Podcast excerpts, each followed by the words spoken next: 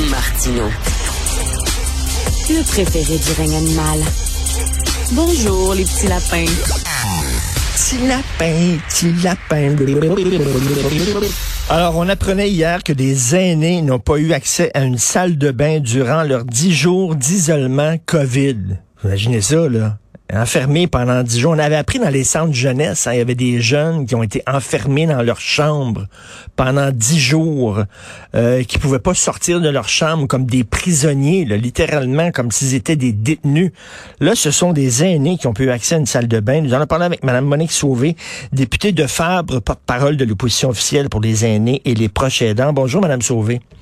Bonjour, bon matin à vous. Bonjour. Euh, J'ai pensé à ce qui est arrivé dans les centres jeunesse. Vous aviez lu ça aussi dans les centres jeunesse, des jeunes qui étaient enfermés dans leur chambre. On avait même enlevé la porte de leur chambre et on avait mis comme un genre de saran wrap, là, euh, un genre de plastique euh, à la place de la porte pour qu'ils puissent au moins voir les gens qui passent dans le corridor. Comme en prison, là, ce sont des aînés. Racontez ce qui s'est passé avec les aînés pour ceux qui n'ont pas suivi euh, cette histoire. Là. Euh, ben, écoutez, d'abord, euh, vous avez raison de dénoncer ça. C'est épouvantable. Dans le fond, il y avait un article hier euh, de M. Thomas Gerbet qui rapportait la situation de Yvan Lagu. Yvan Lagu, qui a 67 ans, donc est un aîné. il est au CHSLD de Dorval et il a la COVID, mais ça fait dix jours qu'on l'enferme dans sa chambre. Il y a même un ruban rouge sur sa porte pour l'empêcher de sortir. Et euh, donc, il n'y a pas accès pour aller à la salle de bain parce qu'il n'y a pas de salle de bain dans sa chambre. Donc, il n'y a pas accès à la salle de bain. Euh, il n'y a pas accès à une douche depuis dix jours. Depuis dix jours. Fait qu'on lui a mis une chaise d'aisance dans sa chambre. Et puis là, ben, évidemment, la famille réagit. Heureusement, euh, il est bien entouré. Mais sa famille réagit, veut prendre un avocat parce que ça n'a pas de bon sens, là. C'est inhumain, là. Mais là, vous, vous parlez de chaise d'aisance. C'est quoi? C'est comme un genre de, de toilette portative qu'on a mis dans sa chambre? C'est ça. C'est exactement ça. Ah, ouais, c'est quasiment comme un. Il, quoi, il fait quasiment caca dans un pot, là, dans, dans un seau. Ben, c'est ça. Ils sont, et, et, dans la famille de M. Lagu, euh, non seulement ils vont demander euh, un avocat d'intervenir, mais en plus, ils disaient en prison, là, ils ont plus de liberté que ça. Là. En prison, ils ont plus de liberté que, que M. Lagu. Alors, ça n'a pas de bon sens. là. Euh, est-ce qu'il est tout seul dans, dans, dans, dans cette situation-là ou il y a d'autres aînés comme ça? Ben, hier, moi, j'ai posé la question au ministre de la Santé et il a dit c'est un cas spécifique, mais c'est pas un cas spécifique. Parce que dans le fond, dans les CHSLD, on suit la directive du ministre qui dit qu'il faut offrir les soins et tout ça. Mais vous savez, M. Martineau, là, c'est beau une directive, là, mais à un moment donné, là, c'est qui, à qui s'est appliqué ces directives-là? À des êtres humains? Fait que ça prend de l'humanité, ça prend de la souplesse. Puis à un moment donné, c'est pas vrai qu'on peut se dire, ben, on y offre les soins d'hygiène, on y met une chaise d'aisance dans ta chambre. Voyons donc, voyons donc. Est-ce que ça, ce sont, ce sont, c'est quoi, c'est, le, le, fait de, d'une personne qui est particulièrement zélée ou particulièrement incompétente, ou au contraire, ces gens-là ont appliqué à la lettre une directive qui vient d'en haut? ils ont appliqué à la lettre une directive d'en haut. C'est ça qui arrive. Alors donc, il faut assouplir les règles, mais à chaque fois, depuis deux ans, depuis le début de cette pandémie-là, s'il n'y avait pas eu les médias, les journalistes, nous, à poser des questions pour dire à quel point il y a des situations qui ont juste pas d'allure pour nos aînés, là, ben honnêtement, il n'y a rien qui se passerait beaucoup. Je peux pas croire que deux ans après ce qui s'est vécu dans les CHSLD, on n'est pas plus attentif à nos aînés. Je peux pas croire ça. Et vous avez vu aussi, bien sûr, l'histoire de cette femme-là, bon, qui est pas vaccinée, elle a un certain âge, elle a des problèmes de santé, elle a des craintes, elle veut pas se faire vacciner, bon.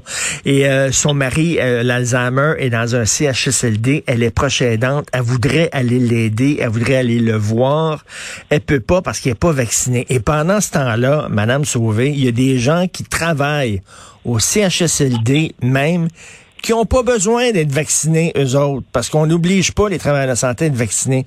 Fait que c'est un peu, c'est un peu absurde, là. Mais c'est même beaucoup absurde comme situation.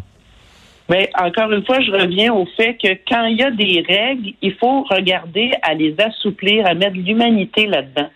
À un moment donné, là, il y a des situations qui demandent à, se dire gros bon sens, là, gros bon sens.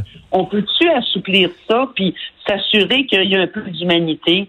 Pour nos aînés. Ça n'a pas de bon sens. On n'est pas des robots là, en disant là, hein, on nous dit de faire ça, je vais faire ça. À un moment donné, il y a un jugement là.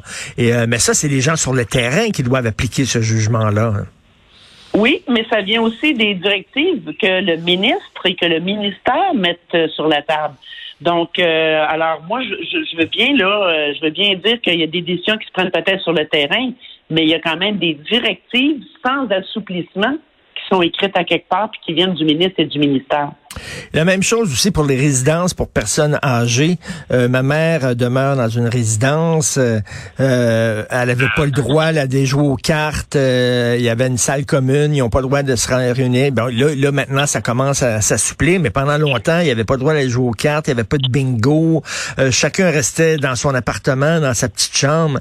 Ça avait pas de bon sens. Là. Ils étaient tous vaccinés. On se demandait, coudon, comment ça se fait? Ils ont, ils ont 86 ans. C'est pas grand temps. Peuvent-tu jouer au bingo? Puis le, RPA, euh, c'est leur maison, c'est leur demeure, c'est leur chez-soi. Puis ils sont limités à même pas avoir d'activité et tout ça. Je comprends qu'il faut protéger nos aînés. Ça, on est, on est tout le monde, on est d'accord. Mais à un moment donné, là, il faut regarder comment évolue la situation, puis comment on peut faire en sorte de, de leur donner la dignité à laquelle ils ont droit. Parce que moi, ce qui m'inquiète beaucoup aussi, c'est que plus on surconfine nos aînés, ben, plus il y a des problématiques de santé mentale chez nos aînés. Oui, puis on l'a vu, leur santé euh, physique périclite énormément euh, parce qu'à cause de l'isolement, et, etc.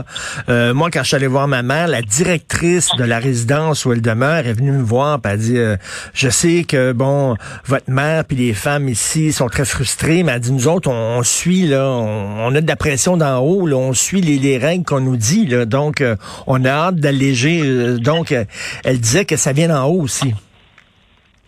Ça vient, ah, exactement, ça vient d'en haut. Il y a des directives. C'est pour ça que ça prend des assouplissements. C'est pour ça que ça prend un ministre ou une ministre avec des euh, euh, un regard constant sur la situation sur le terrain pour dire ben là, ça évolue, il faut assouplir, il faut il faut aider le terrain là. C'est ça qu'il faut faire. Et là, on va prendre nos distances avec euh, le, dossier des personnes aînées. Qu'est-ce que vous pensez, vous, de l'assouplissement concernant la fin du passeport vaccinal pour le 14 mars? Est-ce que vous trouvez que c'est une sage décision ou c'est un peu euh, trop tôt? Écoutez, euh, sans trop m'aventurer, parce qu'il y a bien des éléments qui, qui sous-tendent cette décision-là que je ne connais pas. Donc, on, on, va se dire qu'il y avait un équilibre à trouver. Alors moi, je, j'espère et je souhaite de tout cœur que cette décision-là ait été prise encore une fois avec la science, mais aussi avec euh, le, le, retour un peu à la normale pour apprendre à vivre avec le virus. Alors, je pense que certainement qu'il y a un équilibre que le gouvernement essaie de trouver et j'ose espérer que ces décisions-là se prennent, évidemment, avec le regard de la science. C'est ce qu'on espère. Merci beaucoup, Madame Monique Sauvé, députée de Fabre et porte-parole de l'opposition officielle pour les aînés et les proches aidants. Merci. Merci, M. Bonne journée.